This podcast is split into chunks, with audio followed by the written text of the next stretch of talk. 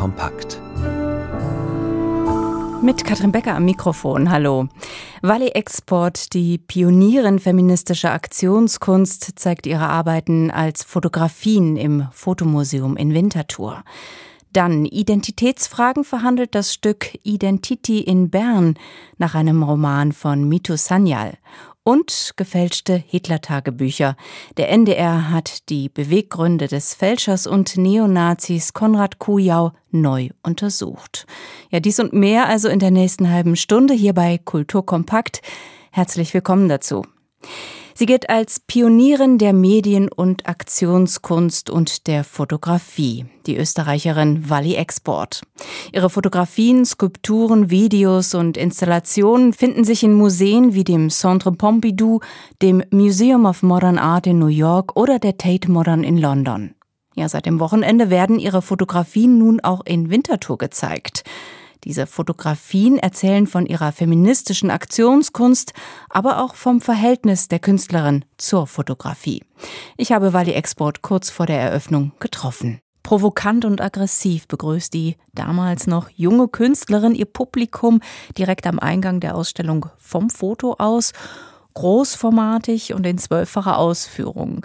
Wally Export, die Künstlerin, sitzt auf diesem Bild in Lederjacke mit Maschinengewehr am Anschlag. Die Beine sind breit gespreizt und die Jeanshose im Genitalbereich ist ausgeschnitten, sodass der Blick auf ihre behaarte Vagina fällt. Das Bild entstand 1968. Heute ist Wally Export 82 Jahre alt. Ich habe mich dargestellt nicht für den männlichen Blick, sondern wie ich meinen Körper darstellen wollte. Für Wally Export war das der Inbegriff feministischer Kunst. Sie drehte die Rollenzuschreibungen einfach um, zeigte sich mit männlichen Attributen. Ihre Vagina wirkt auf diesem Bild eher bedrohlich als erotisch aufgeladen. Legendär auch ihr Auftritt mit dem Medienkünstler Peter Weibel. Sie, die Frau, führte ihn, den Mann an der Leine und auf allen Vieren kriechend durch die Wiener Innenstadt. Was für ein Skandal damals. Oder ihr Tap- und Tast-Kino. Sie lud Männer und Frauen ein, ihre Brüste durch eine Schachtel, die sie sich direkt vor den nackten Oberkörper schnallte, zu befühlen. Und auf den Fotos sieht man, dabei blickte sie ihr Gegenüber herausfordernd an. Und das war das eigentlich fast am interessantesten, ja. Wie sehr die Blicke korrespondiert haben, wie wir uns angesehen haben, Besucher oder Besucherin und ich als Akteurin oder Künstlerin. Wie verhalten sich jetzt die Hände? Wird er die Leinwand betasten oder begreifen oder wird er es nicht machen, weil er vielleicht eine Scheu hat? Wally Export bewegte sich mit ihrer Kunst Ende der 1960er, Anfang der 70er Jahre also radikal aus einer passiven Rolle in eine aktive. Ihre Werkzeuge waren ihr Körper und ihre Fotokamera. Und mit dem Fotografieren emanzipierte sie sich von patriarchalen Machtstrukturen. Sie war nicht länger die Frau, die abgebildet wurde, sie war ab jetzt die Frau, die das Bild bestimmte. Auch wenn eine andere Person auf den Auslöser drückte, Wally Export gab Anweisungen. Sie wählte Motiv, Ausschnitt, sie lenkte den Blick und sie bestimmte, was zu sehen war. Ein Fotoapparat gibt ja verschiedenste Perspektiven. Wenn ich diese Perspektiven zusammenstelle, dann schaffe ich einen Fotoraum und schaffe ich einen Raum, der mit verschiedenen Perspektiven sich präsentiert. Und so kann ich aber auch den Körper so fotografieren, aus verschiedenen Perspektiven. Es wird immer dann ein Körper sein aber er wird immer anders präsentiert sein. Und er lässt natürlich auch Identitätssprünge zu. Was sie mit Identitätssprüngen meint, das wird sehr deutlich in der Performance Asimi. Weil die Export setzte sich selbst immer wieder Schmerzzuständen aus. Sie fügte sich selbst Verletzungen zu, reinszenierte quasi den Kampf der Geschlechter am eigenen Leib. Und in Asimi übergoss sie sich die Hände und Füße mit heißem Wachs. Die Fotos in der Ausstellung, die dokumentieren sehr eindrücklich, wie dieser Wachs nach und nach erhärtet, wie ihre Glieder erstarren und wie sie sich zum Ende hin aus dieser Erstarrung befreit. Ja, dieser Akt der Selbstermächtigung ist sehr stark, ist sehr beeindruckend und er durchzieht ihr Werk immer wieder bis zum heutigen Tag. Wally Export, die Fotografien, so heißt die Ausstellung im Fotomuseum in Winterthur.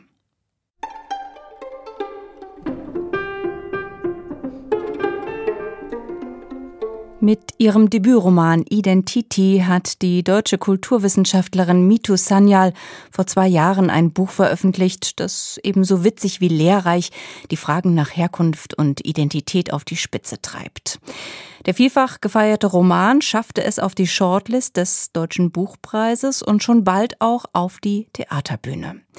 Die Bühnen Bern zeigen Identity als Gastinszenierung aus Freiburg im Breisgau und an der Premiere am Wochenende war für uns dabei Kalinda. Sind Sie bereit für Identitätspolitik? Hier geht's nämlich gleich zur Sache. Eine Schlangengestalt in grün glitzerndem Kostüm heizt dem Publikum ein. Laszive Bewegungen, laute Musik. Was hier zunächst wie ein Popkonzert daherkommt, ist ein wilder Ritt durch das weite Feld von Herkunfts- und Identitätsdebatte. Identität ist ein Minenfeld. Wo kommst du her? Diese Frage wird häufig debattiert. Was darf man noch sagen, was darf man um keinen Preis mehr sagen und was sagt uns das alles? Erzählt wird die Geschichte von Nivedita. Die Studentin deutsch-polnisch-indischer Herkunft bloggt unter dem ironischen Decknamen Identity über Rassismus und Sexismus was ihr bei der eigenen Identitätssuche nur bedingt weiterhilft. Ihr Problem war, dass sie das Gefühl hatte, Identitäten seien etwas für andere Menschen und sie hätte halt kein Anrecht darauf, weil sie zwischen alle Kategorien und durch alle Ritzen fiel. Nivedita gerät in die Fänge der Starprofessorin Dr. Saraswati, die postkoloniale Studien lehrt, sich als Person of Color ausgibt und als Lichtfigur im Sari mit Kristallkrone auf dem Kopf wie die Verkörperung der politischen Korrektheit erscheint. Erst einmal alle Weißen raus. Los, los. Wir haben nicht den ganzen Tag. Die Debatte ist also eröffnet. Es geht darum, was Weißsein bedeutet, was eine Person of Color ist. Hautfarbe ist das eine, Herkunft und Sozialisation das andere. Und hier wird's richtig spannend, weil Weiß nicht einfach Weiß und Identität also nichts Fixes ist. An dieser Erkenntnis arbeitet sich nun ein Chor von vier Niveditas ab, die wie Satelliten um Dr. Saraswati kreisen. Deren Thesen treffen wunde Punkte. Es ist kein Zufall, dass alle verschiedenen diskriminierten Gruppen und Individuen die Empfindung teilen, dass sie weniger wert sind als andere. Genauer gesagt, dass sie weniger Liebe wert sind. Autorin Mitu Sanyal zeigt auf, wie fließend Identität ist, welche gedanklichen Konstrukte sie definieren oder unterwandern. Identität ist die Spielwiese, die die Autorin lustvoll beackert, umpflügt und schließlich auf den Kopf stellt, indem sie Dr. Saraswati auffliegen lässt. Die Professorin entpuppt sich als Fake. Sie ist weiß und hat sich ihre indische Herkunft bloß erschwindelt. Welch ein Skandal! Diesen Skandal, dramatischer Höhepunkt schlechthin, verschenkt Jessica Glauses Inszenierung, indem sie ihn auf der Erzählebene vorwegnimmt. Dabei kommt der Höllenritt in akademischem Schnellsprech ganz unterhaltsam daher. Es macht Spaß, den vier Niveditas zuzuschauen, wie sie immer mal wieder in andere Rollen schlüpfen, Saraswatis Bruder etwa oder eine Cousine, und wie sie der eigenen Begeisterung für Dr. Saraswati auf den Leim gehen. Auf die Dauer jedoch ermüden die Verwirrungen bei gleichbleibend hohem Spieltempo. Einzelne Positionen und Ansichten gehen schlicht unter. So rollt Identity mitsamt der Identitätsdebatte wie eine Lawine über die Bühne. Das zeugt von gehörig Dreif und Spiellust, hinterlässt am Ende aber wenig bleibenden Eindruck. Identity, so heißt das Stück nach dem gleichnamigen Roman von Mitu Sanyal. Und das können Sie bis Anfang Mai an den Bühnen Bern sehen, das nächste Mal am Mittwoch, dem 1. März. SRF 2 Kultur es war einer der größten Medienskandale Deutschlands, die vermeintlichen Hitler-Tagebücher, die vor 40 Jahren vom Magazin Stern veröffentlicht und dann als Fälschung entlarvt wurden. Verantwortlich für diese Fälschungen war ein gewisser Konrad Kujau, der damals für drei Jahre in Haft kam und im Jahr 2000 gestorben ist. Die wahren Beweggründe des Fälschers, die wurden allerdings nie wirklich aufgearbeitet und die gefälschten Tagebücher, die verschwanden im Tresor der Sternredaktion. Nun hat der NDR-Investigativjournalist John Götz die Geschichte neu untersucht und die Fälschungen in kommentierter Ausgabe online gestellt. Igor Basic hat mit ihm darüber gesprochen. John Götz, Sie haben monatelang recherchiert, sind in alte Archive und Nachlässe damals beteiligter Personen eingetaucht. Welche neuen Erkenntnisse rund um die gefälschten Hitler-Tagebücher haben Sie erlangt? Naja, es gibt zwei Hauptsachen. Erstens, wenn man die Tagebücher liest, man muss erinnern, dass damals nur einige Zitate veröffentlicht worden sind. Und wenn man die Tagebücher tatsächlich liest, da sieht man, dass das ein systematischer Versuch ist, Adolf Hitler frei zu sprechen von den schlimmsten Verbrechen der Nazis. Also das ist ein Rehabilitierungsversuch von Adolf Hitler.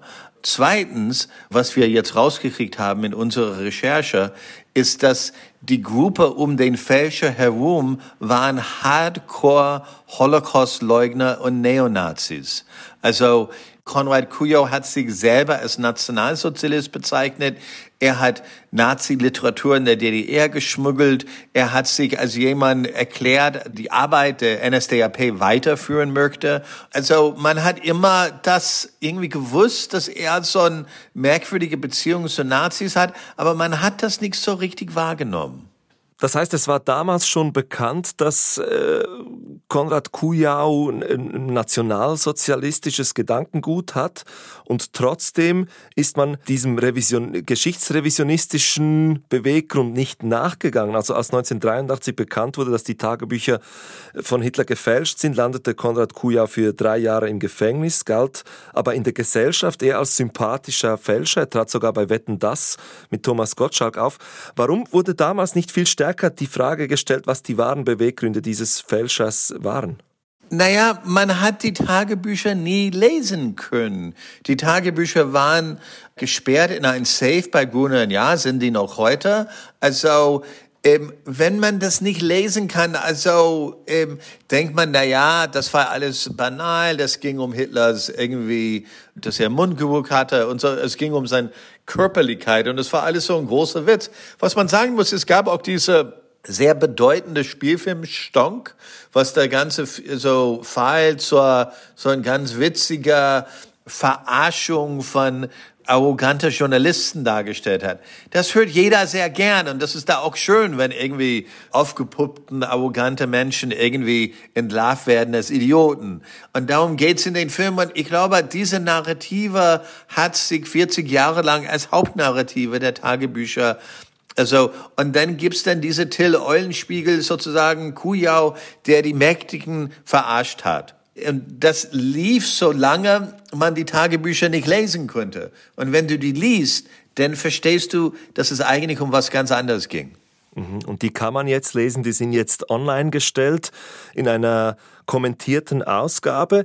Warum ist es wichtig, dass die gefälschten Tagebücher nun online sind?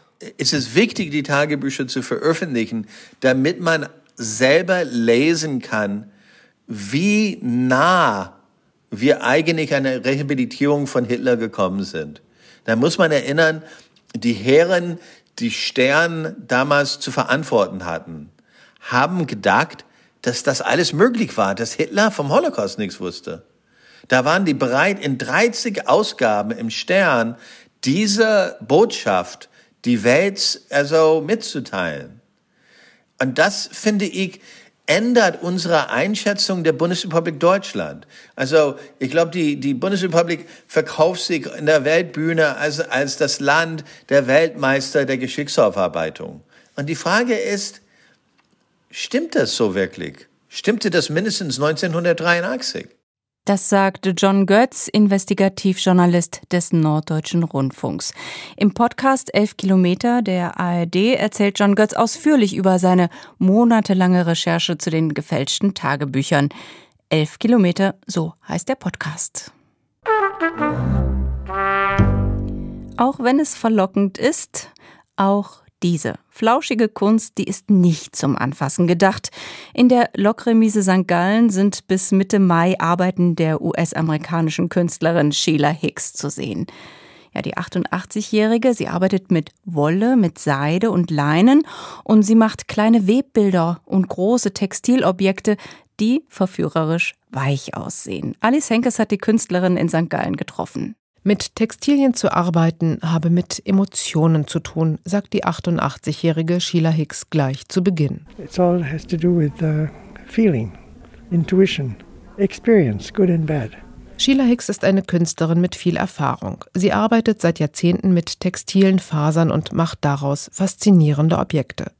St. Gallen würdigt sie mit einer kleinen Retrospektive, sagt Museumsdirektor Gianni Jetzer aber es ist eigentlich auch sehr offen angelegt. Und damit wollte ich eigentlich die Jugendlichkeit der Arbeit von Sheila Hicks zeigen und die Strahlkraft, die sie hat.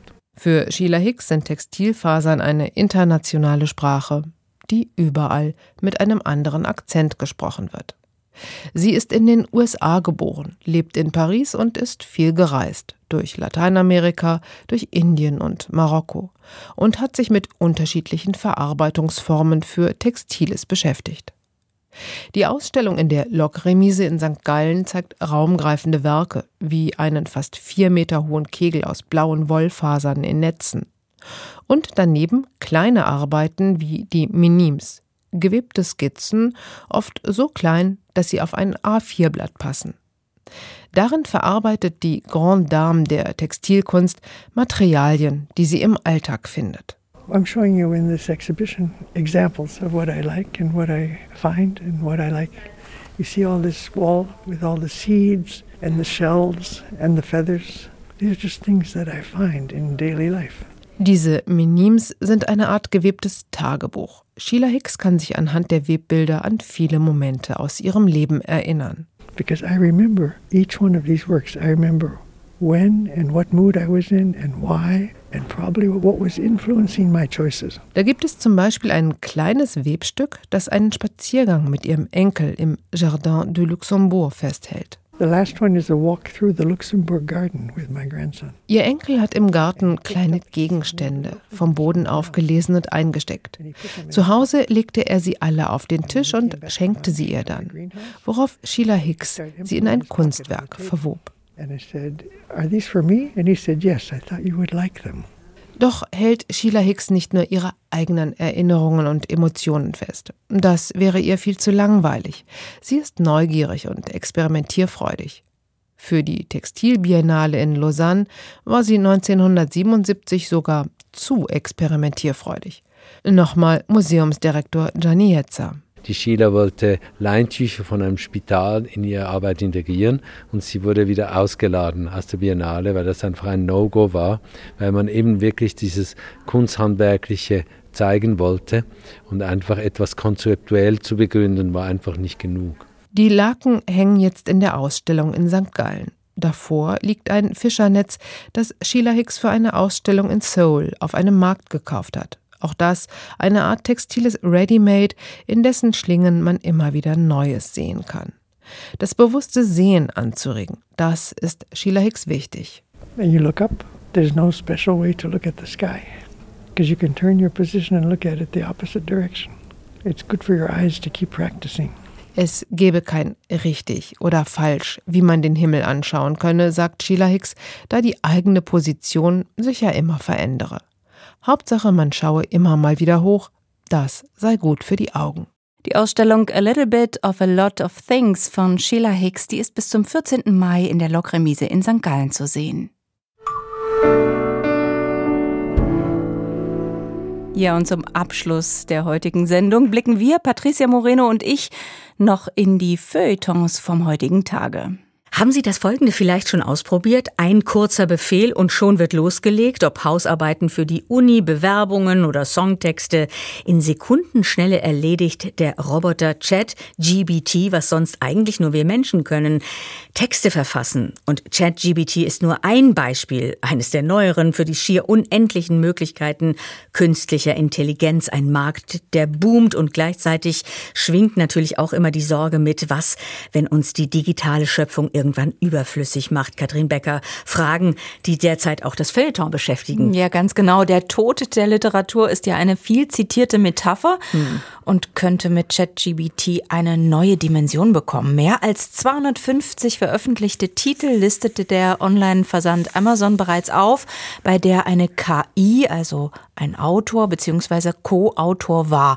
Darüber staunt heute Elisa Schüler in der Frankfurter Allgemeinen Zeitung und sie ergänzt, ausgerechnet im Selbstverlag sind diese 250 Titel erschienen, also ein Segment, das jenseits der Publikumsverlage auf selber machen, auf Self-Publishing setzt. Sie findet was für eine Ironie. Mhm. Ja, wenn sich der Autor respektive die Autorin bislang wacker geschlagen hielt und ganz ohne Verlagskontakt, äh, Lektorat und Faktencheck im Selbstverlag publizieren konnte, so ist dies nun eine neue Dimension. Jetzt fluten auch noch Publikationen im Namen der KI den Markt. Und sie fragt, halb ironisch, halb sorgenvoll, wie kann die Kategorie Autor erhalten werden, ohne dass man den Nachwuchs, Entschuldigung, opfert? Und die Antwort, die liefert sie gleich mit. Erkennungssoftware. Hätte die KI ein Bewusstsein, wäre das ihre erste Kränkung. Oha, und entsprechend dramatisch äh, titelt auch dieser Artikel heute im Feuilleton der FAZ Duell mit KI. Ganz genau. Aber ich finde, wir bleiben noch ein bisschen bei der Kränkung. Äh, finde das ganz, ein ganz hübsches Bild. Einer meiner Lieblingskolumnisten, der heißt Harald Martenstein. Es ist ein ziemlich zynischer, ich finde sehr unterhaltsamer, manchmal auch selbstverliebter Autor. Er stellt sich im Magazin der Wochenzeitung Die Zeit die Frage, wann wird wohl eine künstliche Intelligenz in der Lage sein, diese, also seine Kolumne zu schreiben. Ich finde, herrlicher Text, kann ich jedem empfehlen, muss man gelesen haben. Was schreibt er denn, der Harald Martenstein? Ja, sein Sohn hat den Versuch äh, gestartet und ChatGBT mit älteren Kolumnen des Autors gefüttert, also trainiert und heraus kam etwas, was er selber ziemlich langweilig und dröge findet. Du hast mir diesen Text äh, vor die genau, Nase mal, gelegt. ich lese es mal vor, äh, was eben dabei herauskam. Also da steht, die großen Herausforderungen, mit denen wir konfrontiert sind, reichen von Klimawandel und Überbevölkerung bis hin zu wirtschaftlicher Instabilität und politischen Konflikten. Wir müssen uns bereit machen, um diese Herausforderungen zu bewältigen und eine Zukunft für uns und unsere Kinder zu schaffen. Dazu müssen wir uns von den alten Denkmustern befreien befreien. Das sag ich doch, ziemlich ja. dröge. und ja, Martenstein uninspiriert. Selbst, ja, hm? genau. Und Martenstein selbst sagt auch, also dieser Sound erinnere ihn an die Neujahrsansprache des Bundespräsidenten. Es war alles sprachlich korrekt, inhaltlich schwer angreifbar und ergibt auch irgendwie Sinn, aber äh, ja, wer soll sowas Unoriginelles lesen? Und auch sein zweiter Versuch scheiterte. Martenstein stöhnt, das klingt doch alles nach Schlaftablette politisch korrekt, aber devot wie Pekinger Allgemeine Zeitung. Pekinger Allgemeine Zeitung. Ja, aber ich meine, wir scherzen hier und amüsieren uns drüber, aber es gibt Stimmen, die wirklich ernsthaft besorgt sind und sagen, dass wir doch erst am Anfang sind, mit mehr Speicherkapazität und noch mehr Ausgangstexten wird natürlich auch Chat-GBT immer originärer und origineller werden. Ja, genau. Also die sind zuversichtlich. Ähm, ja, und ich finde auch, womit wir wieder beim viel beschriebenen Tod der Literatur vom Anfang wären, Patricia, wer braucht noch Schriftsteller, Journalisten, Autoren, wenn auch die künstliche Intelligenz das kann? Martenstein stellt sich vor, ja, ungefähr noch zehn Jahre und ein Computer kann in Sekundenschnelle seine Kolumnen schreiben. Dass ich als Programm postmortal ewig weitermachen könnte, wäre für viele fortschrittliche Menschen Menschen eine Horrorvorstellung, schreibt er. Das war der Podcast Kultur kompakt und in der nächsten Ausgabe, da besprechen wir das neue Buch von Christian Haller, der in dieser Woche übrigens 80 Jahre alt wird. Sich lichtende Nebel, so heißt sein Buch. Es ist eine Novelle über Werner Heisenberg und die Schaffung einer neuen Welt. Mehr dazu also im nächsten Podcast Kultur kompakt. Mein Name ist Katrin Becker. Kompakt.